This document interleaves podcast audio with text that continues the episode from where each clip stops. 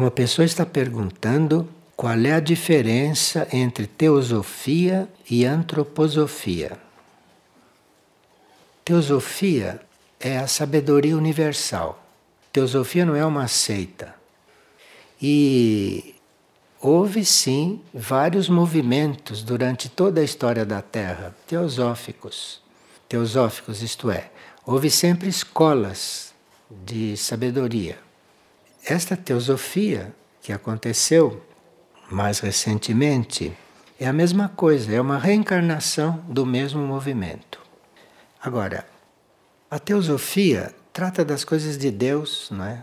Trata das coisas da criação, como vocês sabem. Antroposofia foi um movimento que se destacou da teosofia, porque não estava de acordo com coisas de personalidade, coisas. Então se destacou da teosofia, se tornou independente. Os próprios fundadores da teosofia brigaram entre eles, porque a humanidade sempre briga, não é?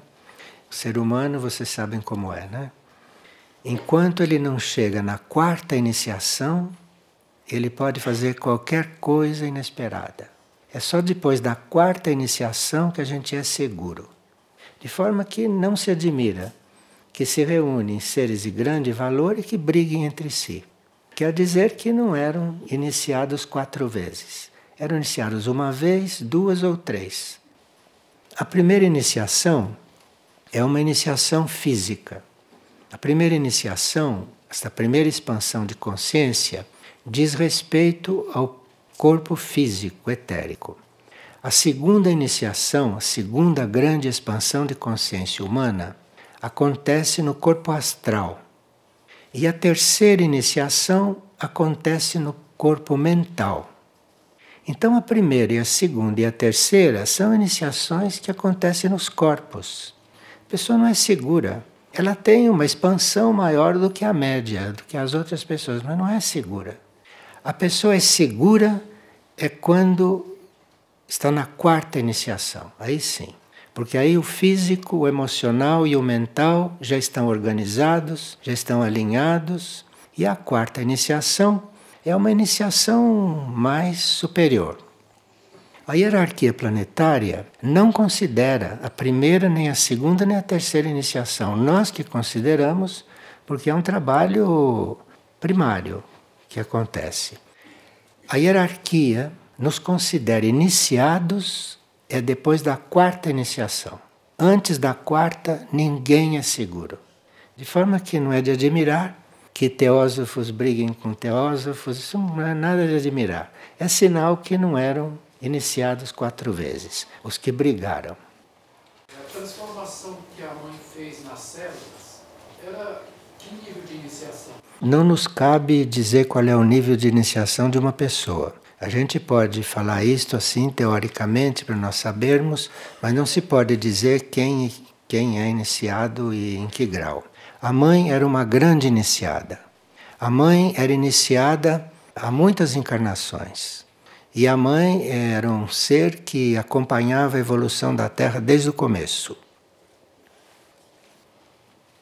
E uma pessoa está querendo saber sobre as escolas de iniciação antigas. Hoje é o dia das iniciações. Interessante como as ideias se reúnem, não é? Vê-se que é um assunto mesmo que tem que se falar.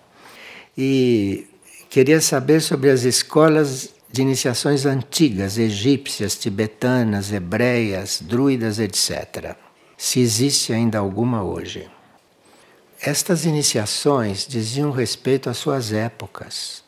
Então, cada época tinha o seu sistema de iniciar. Essas iniciações que são históricas, famosas, isto tudo passou para os planos internos. Não existe mais nada disto aqui no plano físico. Então, quem hoje diz que faz iniciação em druida, faz iniciação egípcia, isto tudo é, isto tudo é falso. Essas coisas todas passaram para os planos internos. E hoje, o que nós consideramos uma grande expansão de consciência é o nosso corpo físico, astral e mental unidos se alinharem com a alma. Isto é o trabalho de hoje. Hoje se faz o alinhamento dos corpos da personalidade e quando esses corpos estão perfeitamente alinhados, quando esses corpos estão perfeitamente harmonizados, eles se coligam com a alma e a alma passa a fluir através deles. Então a ação do ser humano passa a ser uma ação guiada pela alma. Em princípio, a alma guia as ações. Depois, à medida que esses corpos vão ficando cada vez mais unidos, cada vez mais coerentes, cada vez mais purificados, aí a alma, além de guiar, a alma pode se expressar por eles. Mas isto já é um trabalho um pouquinho mais além do trabalho normal de purificação e de alinhamento. Então, isto é o que se faz hoje. E nisso não está em primeira, nem segunda, nem terceira iniciação. Isto é um trabalho para todos, todos, todos nós. Teríamos que alinhar os nossos corpos da personalidade, teríamos que nos concentrar na alma, teríamos que fazer contato com o eu superior, com o ser interno, que está na quarta dimensão, e sermos canais para este ser interno. E as iniciações são desse ser interno lá no nível dele, compreendem? De forma que se alguém chegar para vocês hoje eu sou iniciado, ore por ele. Porque não deve estar regulando ou deve estar muito enganado. Porque as iniciações são todas nos planos superiores, nos planos internos. Aqui nós temos que ser seres alinhados com o eu superior, com a alma. E à medida que vão se dando os encontros internos, aí se a mônada ainda está encarnada, ela passa a se expressar através dos veículos. Mas isso é um pouco raro. Pouco raro, porque uma mônada já bastante evoluída trabalha nos outros planos, já não encarna mais. Então, trabalha nos outros planos, há muito o que fazer nos outros planos, né? e em certos níveis não, não há possibilidade de trabalhar com corpos, precisa trabalhar com a mônada mesmo, ou com uma alma muito evoluída. De forma que o sistema hoje é outro, o sistema hoje é diferente. Mas todas essas coisas antigas são muito úteis para nós porque elas trazem muitos, muitas regras espirituais, elas trazem muitos, muitas normas morais. Muito interessante isto para nós nos formarmos. Mas estamos numa outra época, não? E hoje as coisas são um pouco diferentes. E há seres que são levados a outros planetas e lá passam por um processo todo e vivem em nível de outro planeta, às vezes são repostos aqui, e nós não podemos chamar isso de um iniciado. Isto é um outro processo, porque a iniciação antiga se dava aqui. Mas hoje não. Hoje uma pessoa é levada para Júpiter, passa lá um tempo e volta completamente diferente, volta outro. Então, hoje as coisas são muito diferentes. E nós temos que sempre ser humildes, jamais pensarmos que somos alguma coisa, porque se nós não somos humildes, nada se pode fazer conosco realmente. Porque o homem é imprevisível. Enquanto ele não tem quatro expansões, ele não é absolutamente seguro. Você pode esperar qualquer coisa de um homem normal, como todos nós, não é? Os irmãos maiores repetem bastante que a gente seja humilde. E para a gente não ter dúvida, eles dizem: sejam como era São Francisco de Assis. Pronto. Lembram, não é como era São Francisco de Assis? São Francisco de Assis orava para todo mundo e assim por diante. E uma pessoa pergunta se nós podemos esclarecer, não interferir no karma de um outro ser. É, isto é muito interessante mesmo. Olhe, nós estamos nos inteirando uns com os outros o tempo todo, mesmo que a gente não queira, não é? Eu aqui falando com você, estou me estou, né? E assim, é. agora a gente precisa ter muito cuidado, porque o outro deve ser livre de ouvir, de seguir, de acreditar. O outro deve ficar completamente livre, não? E para a gente interferir o menos possível, deve responder quando se é consultado. Se a gente não é consultado, tem nada que falar com o outro, nada. Se ele te pergunta, você peça o máximo de luz para responder da melhor forma. Ele te consultou, você então responde.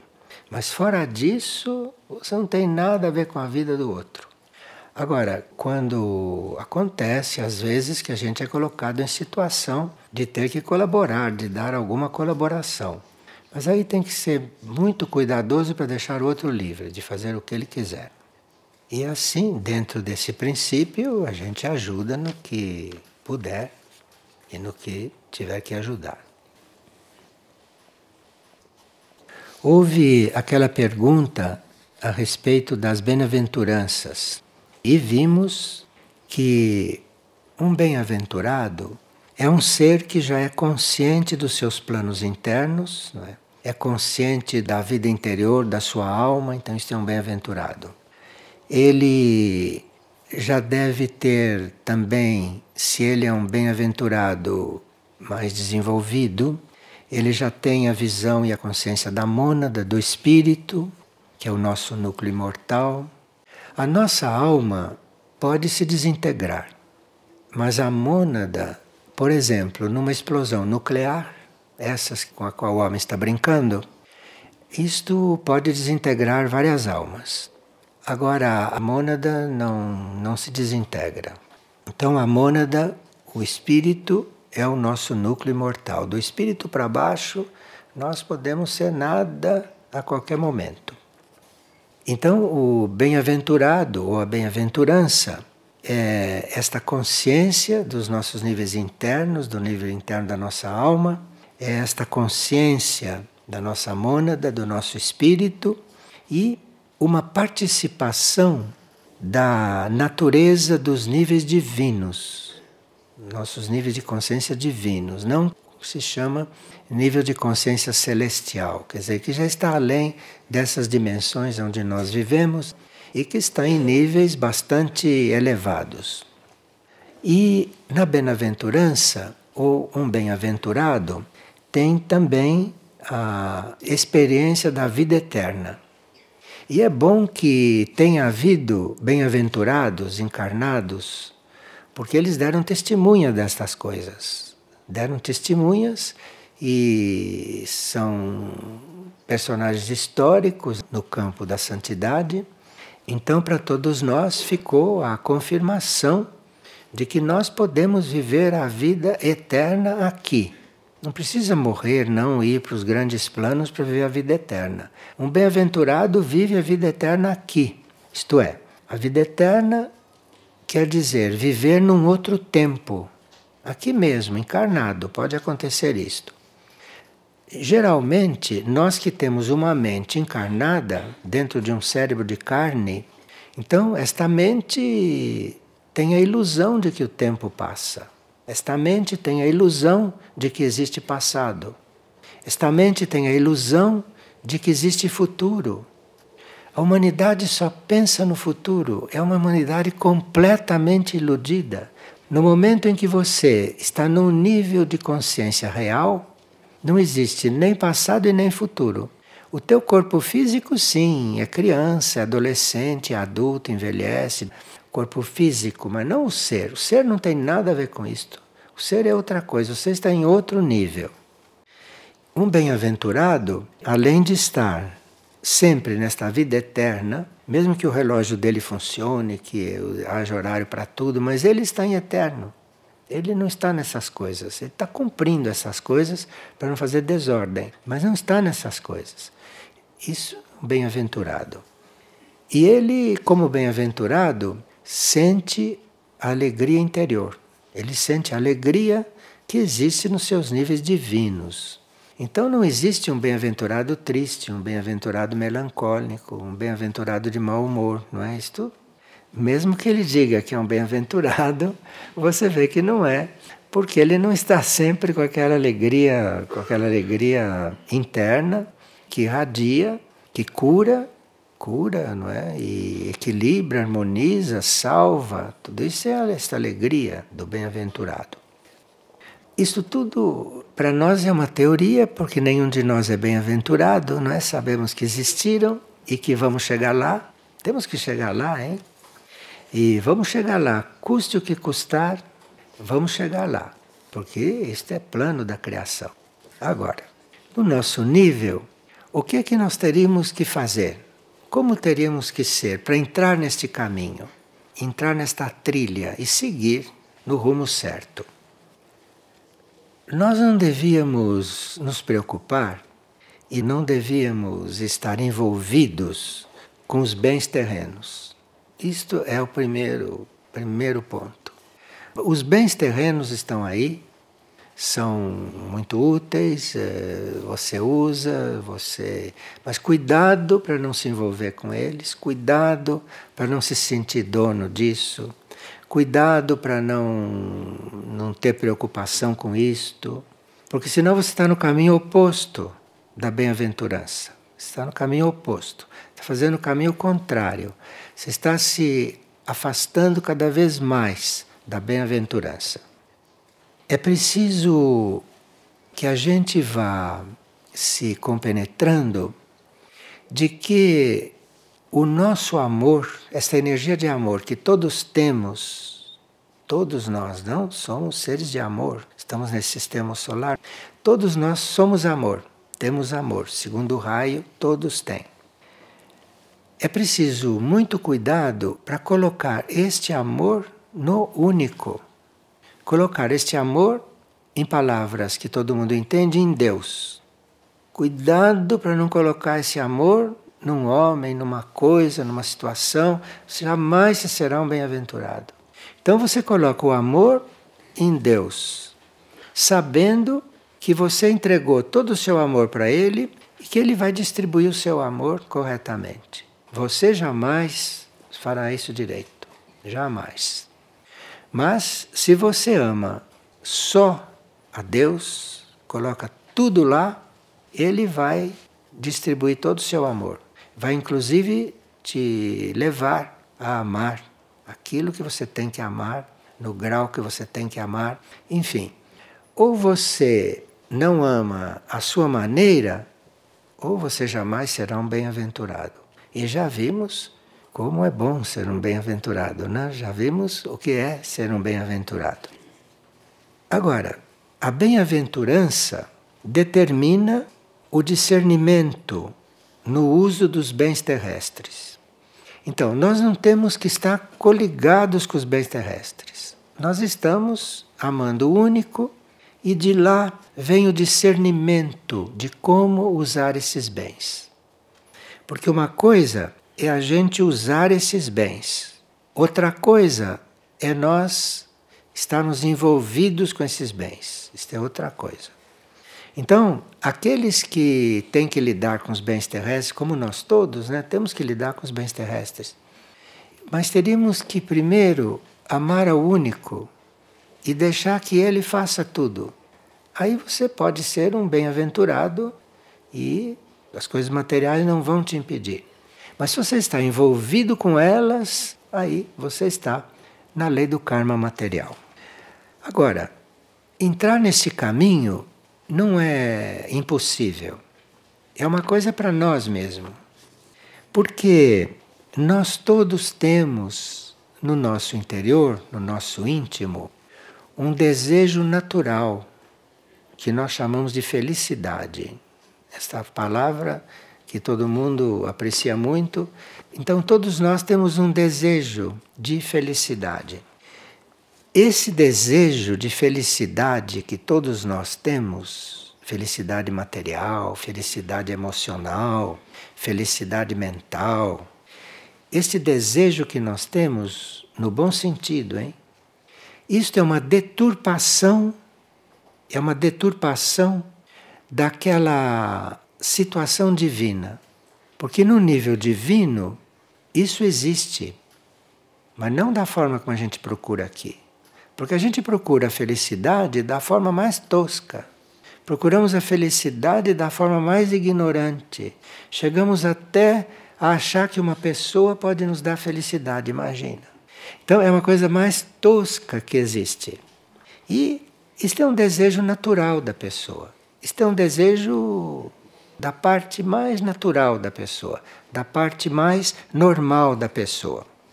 E quando essas energias superiores vão nos imbuindo, vão fluindo, vão nos curando dessas coisas, né? Vão nos, nos ajudando, vão nos elevando, né?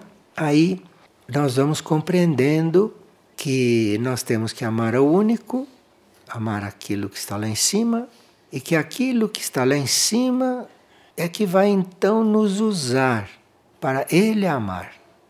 Aqui é que começa. Aqui começa a vida como deveria ser.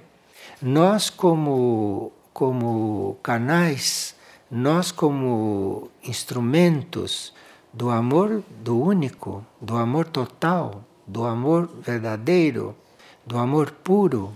Mas para isso nós teríamos que renunciar a tudo isto aqui, embora continuemos viver aqui, mas vamos aprendendo a viver de outro jeito. Vamos aprendendo a viver de outra forma.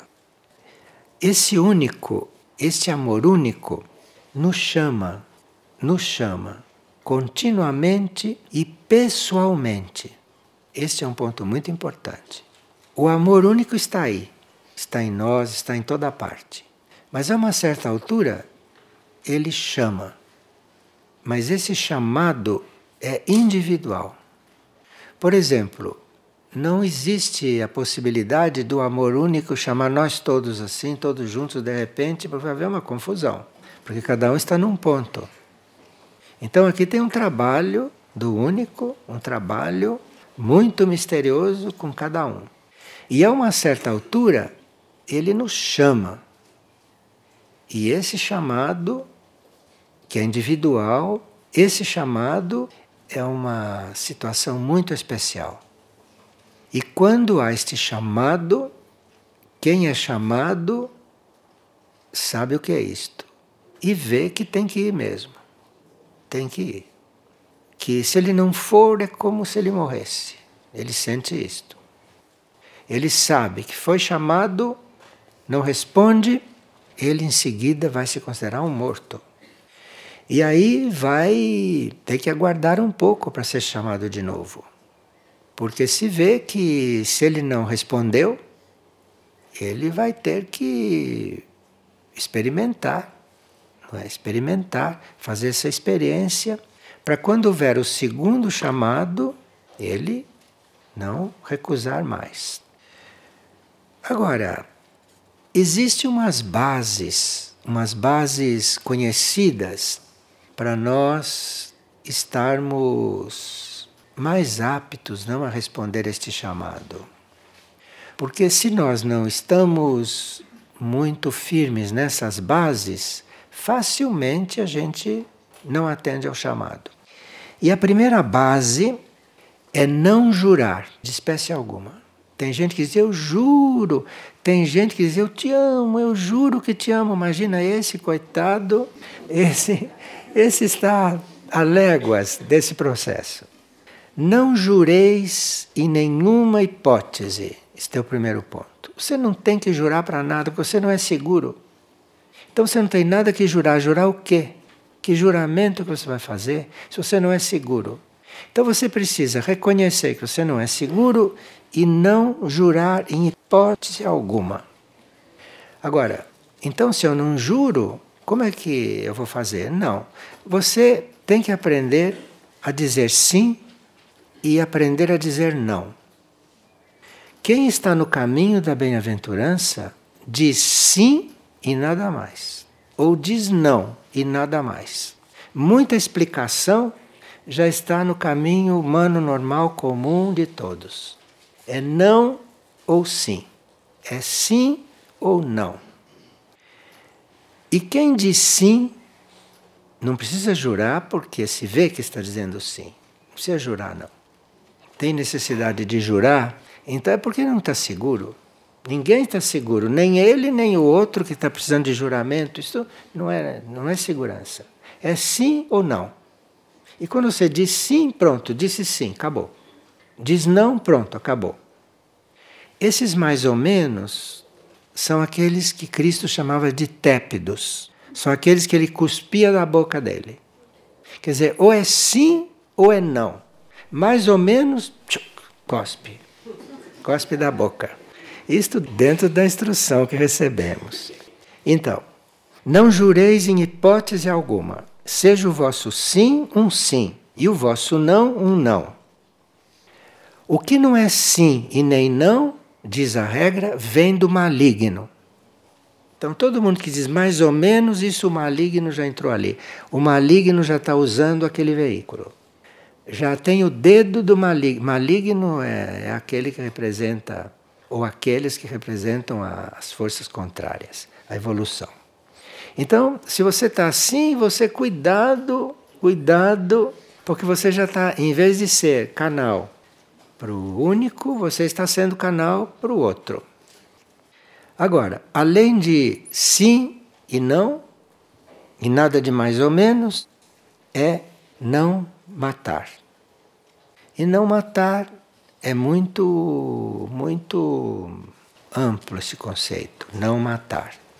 Não matar não é levar alguém a desencarnar, só isso. Você pode matar uma pessoa e ela continuar no corpo. Você pode fazer coisas que matem aquela pessoa um certo nível. E isto é uma coisa um pouco séria. É uma coisa que vai que vai te afastar dessa situação de bem-aventurança. Outra coisa que a gente precisaria aprender é quando nos caluniam, quando falam da gente, a gente não nem responder nem responder, nem ouvir, nem escutar isso, nem escutar. Bom, digamos que escutou, digamos que escutou e que o outro está ali para falar. Aí você dá outra face para ele, olha, fala, pronto. Isso é muito difícil. É muito difícil, mas são as provas pelas quais a gente tem que passar. Você quer falar mal? Fale, fale. Quer que eu te dê motivo? Fale, pronto. Pode bater, pronto. São coisas de formação, isso, são coisas de formação. Claro que a disciplina da Terra não é essa, também os conceitos da humanidade de convivência não são esses. Depois tem o outro ponto, diz que é muito simples e fácil você amar quem te ama, no nível do amor, desse amor humano, Nesse nível, se alguém te ama, é muito fácil você amar. Agora, se alguém não te ama, se alguém está para te fazer mal, se alguém está contra, esse é que tem que amar. Porque esse é que precisa. Quem já te ama já sabe amar, não precisa você entrega e pronto, e deixa ele quieto. Agora, aquele que não te ama, esse é que precisa. Esse é que precisa porque ele precisa sentir, ele precisa aprender, ele precisa descobrir isto. Se ele não te ama, é porque ele não, não conhece o amor. Aí você tem que ajudá-lo a conhecer. São essas coisas. E aqui vem uma que hoje em dia parece anedota é a questão do adultério. Isso hoje é anedota, porque adultério não é só as vias de fato. Adultério, nesse nível. Bem, a gente está falando de escola para beatitude, né? Não estamos falando de escolas normais de vida. Quando você olha para alguém assim e pensa alguma coisa, você já cometeu adultério. Inútil que não vá praticar, porque você já fez. Você já, já, já fez. Aí praticar ou não, é muito pouca diferença. São coisa física só, mas já fez, já aconteceu tudo. E se adultério por quê? Adultério porque ali tem um compromisso kármico com o outro. E isso é uma coisa que interfere muito na nossa vida kármica. Se interfere muito. Porque isto faz uma ligação kármica que não havia, que não precisava haver, e que numa próxima etapa isto vai surgir para ser restaurado. Tudo isso vai surgir para ser restaurado. Então, para você, usando essas palavras não técnicas, para você cometer um adultério, você vai precisar de ter uma oportunidade de desfazer aquilo. Você vai ter que ter uma oportunidade de arrumar aquilo. Porque aquilo foi uma, uma mistura de energias, foi uma mistura de coisas, aquilo foi uma contaminação entre seres e que você depois vai ter que limpar, você depois vai ter que arrumar, vai ter que destilar aquilo, enfim, vai ter que voltar a ser o que você era. Porque no adultério, você não é mais você, você já é três. Imagina que confusão. Então, já são três ali, mexendo. O karma é uma grande mistura ali. Há seres que avançam tanto por esse caminho que às vezes vivem karma do outro, já não sabe mais até onde chega o seu karma, onde começou o do outro, já fica uma grande mistura ali, uma grande insegurança. Digamos que duas pessoas, digamos que duas pessoas se unem. Quando duas pessoas se unem, isto é uma coisa muito séria. Porque se duas pessoas se uniram, é porque uma vai dar à outra o que ela precisa e vice-versa, até que elas se supram e se libertem disso depois. Mas primeiro tem que cumprir isto, tem que cumprir. Então, quando cumpre, tem que ter muita, muita sabedoria para dizer: já cumpriu, pronto, acabou, pronto. Vamos voltar para sermos nós. E agora sim, algo se acrescentou ali.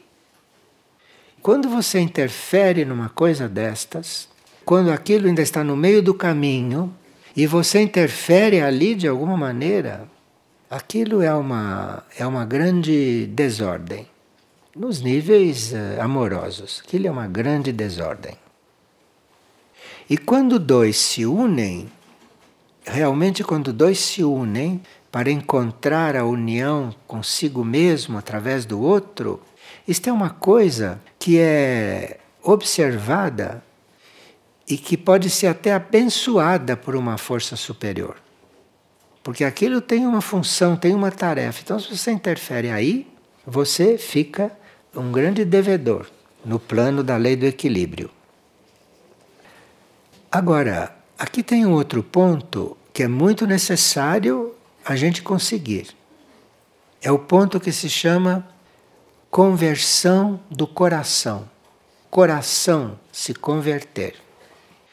Porque o nosso coração diz muita coisa e nós seguimos o nosso coração. Mas de repente o nosso coração diz algo e eu sigo e depois eu tenho que eu vejo o que eu fiz, que fiz com o coração. Eu vejo o que eu fiz e eu tenho depois que me reconciliar. Então eu preciso aprender a me reconciliar. Porque muitas coisas eu faço com o coração, mas que não era totalmente exato. O meu coração ali não, não foi bem. Então eu tenho que aprender a fazer a reconciliação do coração. E aí, nessa reconciliação do coração, acontecem coisas que você tem que, às vezes, se reconciliar com o irmão seu. Você tem que ajustar a coisa que houve com a melhor das intenções. E aqui entram alguns detalhes, por exemplo, se você é um, um ser orante, se você é um ser orante, se você está no caminho da beatitude, se você está nesse caminho, você como ser orante, você começa a orar por todos aqueles que não te querem bem, que te detestam, que falam mal de você, que te perseguem, que são seus inimigos. É aqui que a oração precisa mais. Então, Isso tudo é uma formação né, que nós temos que fazer. E depois nós teríamos que também, nesse caminho da beatificação, da beatitude, teríamos que aprender a orar em segredo. Orar em segredo é uma situação extremamente delicada e que nós temos que aprender. Orar em segredo, nós devíamos estar orando a uma certa altura sem nem saber por que, estamos orando. Estamos orando por orar. Aqui que a gente começa a entrar num, num, numa maior clareza com respeito a isso tudo, com respeito à oração, inclusive. E antes de orar por orar, nós aprendemos a orar diretamente ao único. Isto é um degrau para orar por orar. Enquanto você ora por diferentes motivos, você está fazendo um grande trabalho, está prestando um grande serviço. Mas isso não é o grau mais elevado da oração. Se você está orando, por exemplo, por um reator nuclear não explodir, isto é um, uma grande oração. Isso é uma grande oração. Mas não é o mais elevado grau de oração não que existe. Então você você vai orar para o único. E essa sua oração repercute. Essa sua oração causa efeitos. Essa sua oração é até percebida. Mas orar em segredo é outra coisa.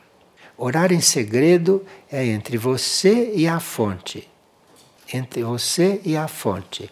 Você não tem nenhuma intenção, não tem nenhuma necessidade, nem de parecer que está orando. Orar em segredo, e as pessoas pensam até que você nem ora. Você ora em segredo.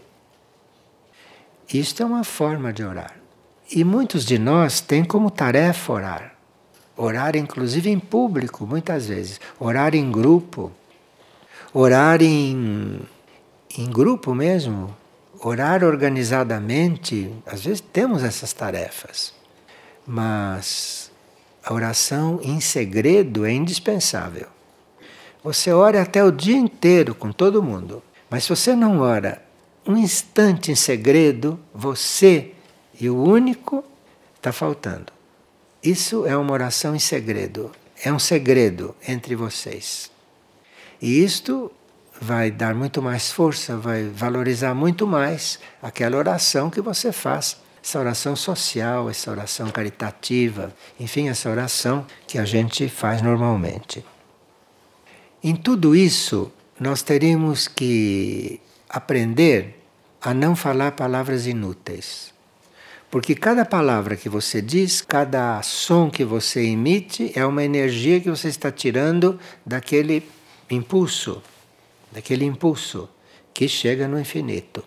Mas isso tudo é uma escola, isso tudo é uma vida que nem sempre é só individual.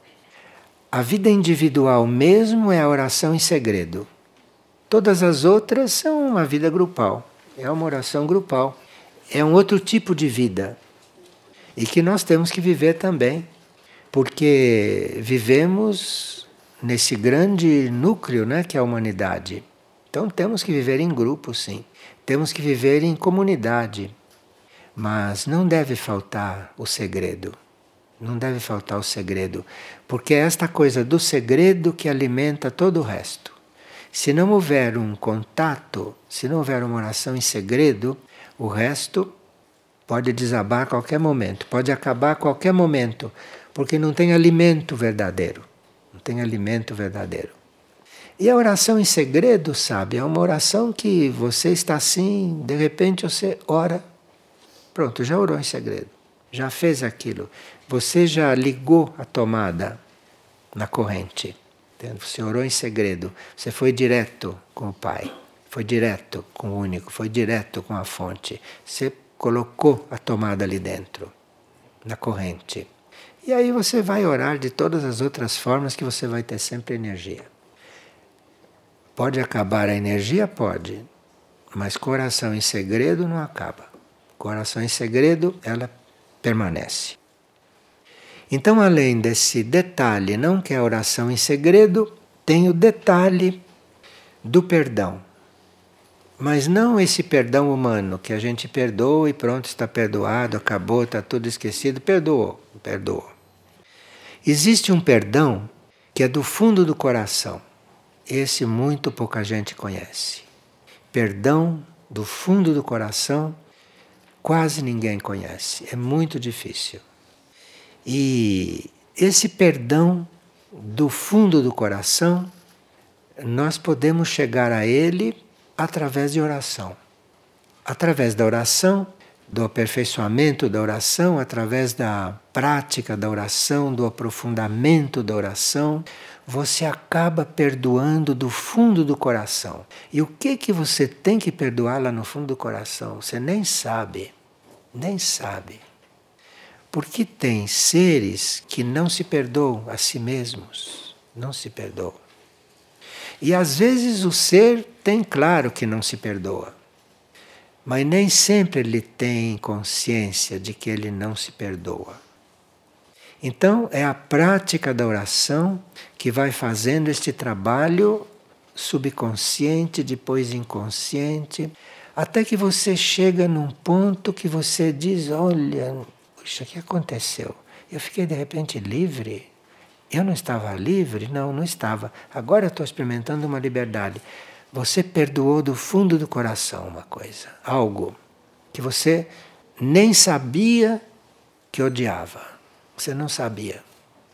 Você perdoa no fundo do coração, aí que você vai ver. Puxa, então eu odiava, hein? Porque eu estou numa situação que eu nunca estive. Perdoa lá no fundo.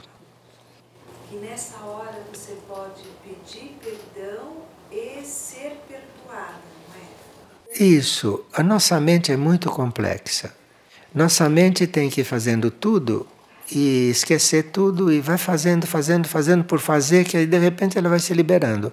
Porque essa ela participa, começa a fazer uma confusão. Começa a armar um castelo de carta que quando você vê está armado. A oração livre não é que leva para este caminho. A gente fala muito em oração livre, mas para chegar na oração livre não custa, sabe? Precisa, precisa estar ali. Mas muitos precisam ainda de um motivo para orar, um motivo humano para orar. Precisam ter um interesse para poder orar. Porque a oração, no princípio, é um grande trabalho sobre os corpos, né? Os corpos protestam muito e se a gente não tem um motivo bem humano para orar, não consegue não no início. Essas coisas é depois que a gente ora, que a gente já incorporou a oração, aí vai aperfeiçoando a oração. E os bem-aventurados passam por tudo isso. Os bem-aventurados vivem tudo isso. E é bom que a gente veja o que nos espera. Porque como é que nós faríamos, por exemplo, para nos deslocarmos dessa civilização e entrarmos numa civilização intraterrena. Tem que ter estas coisas no seu destino, senão não pode. Não pode sair desta densidade e entrar numa coisa mais delicada, mais rarefeita. Entrar numa coisa invisível. Precisa um trabalho como esse. Claro que um, um que é beato um que é beato vai para Mistitlã, vai para Aurora, vai para vai para onde, onde estiver aqui, sem problema. Então é bom que a gente tenha tudo isso em, como parte do nosso caminho, das nossas propostas. Aqui diz esta instrução que aqueles que procuram o reino, que procuram o seu próprio interior, vão ter tudo o que necessitam só porque procurar o próprio interior e nada mais. Enquanto você está procurando o que você necessita, você pode até obter, sim, se o karma permitir, você obtém. Você está dentro da lei kármica. Agora, se você procura esse mundo interior só, todo o resto vem daí. Todo o resto vem daí. E aí existe um, uma relação entre este fato e o karma material que para nós é misterioso, que nós não conseguiríamos jamais solucionar. Isso de você buscar aquilo que você precisa, você depende do karma. Agora, se você não busca o que você precisa, você busca aquilo que você é lá no fundo seu, lá no seu interno. Você busca a sua essência. Misteriosamente começa a chegar o que você realmente precisa. Precisa que a gente diga de passagem que o que a gente pensa que precisa, não precisa. Então você luta vidas e vidas atrás de uma coisa que você não precisa. Isso é, é a humanidade normal. Estão atrás de coisas que eles não precisam. E eles não sabem do que precisam. Eles não têm ideia do que eles realmente precisam. Não têm ideia. E aí, isso se resolve você não estando buscando nada. E você buscar apenas esse ponto seu interno, profundo, íntimo, desconhecido, invisível. Buscar isso porque aí tudo o que você precisa para a sua evolução vai acontecendo. Precisa para a sua evolução. Porque o nosso conceito de precisar de uma coisa é muito engraçado. Geralmente a gente acha que precisa de coisas que nos involuem. Tem gente que acha que precisa se alimentar de certas coisas. Se ele não se alimentar, ele morre, ele fica doente, isso que ele acha. Ele está evoluindo à medida que se alimenta dessas coisas. Ele está evoluindo, ele está se degradando, porque ele não sabe o que realmente ele precisa. Então ele precisa olhar para si, buscar esse seu ponto interno, porque aí é que ele vai realmente ter o que precisa. E ele ter o que precisa, ele nem percebe que está tendo, nem percebe nem percebe que ele não está nem com atenção naquilo. E aquilo já está sendo dado a ele. E de repente ele se sente beato. Muriel, lá em Aurora, disse o seguinte: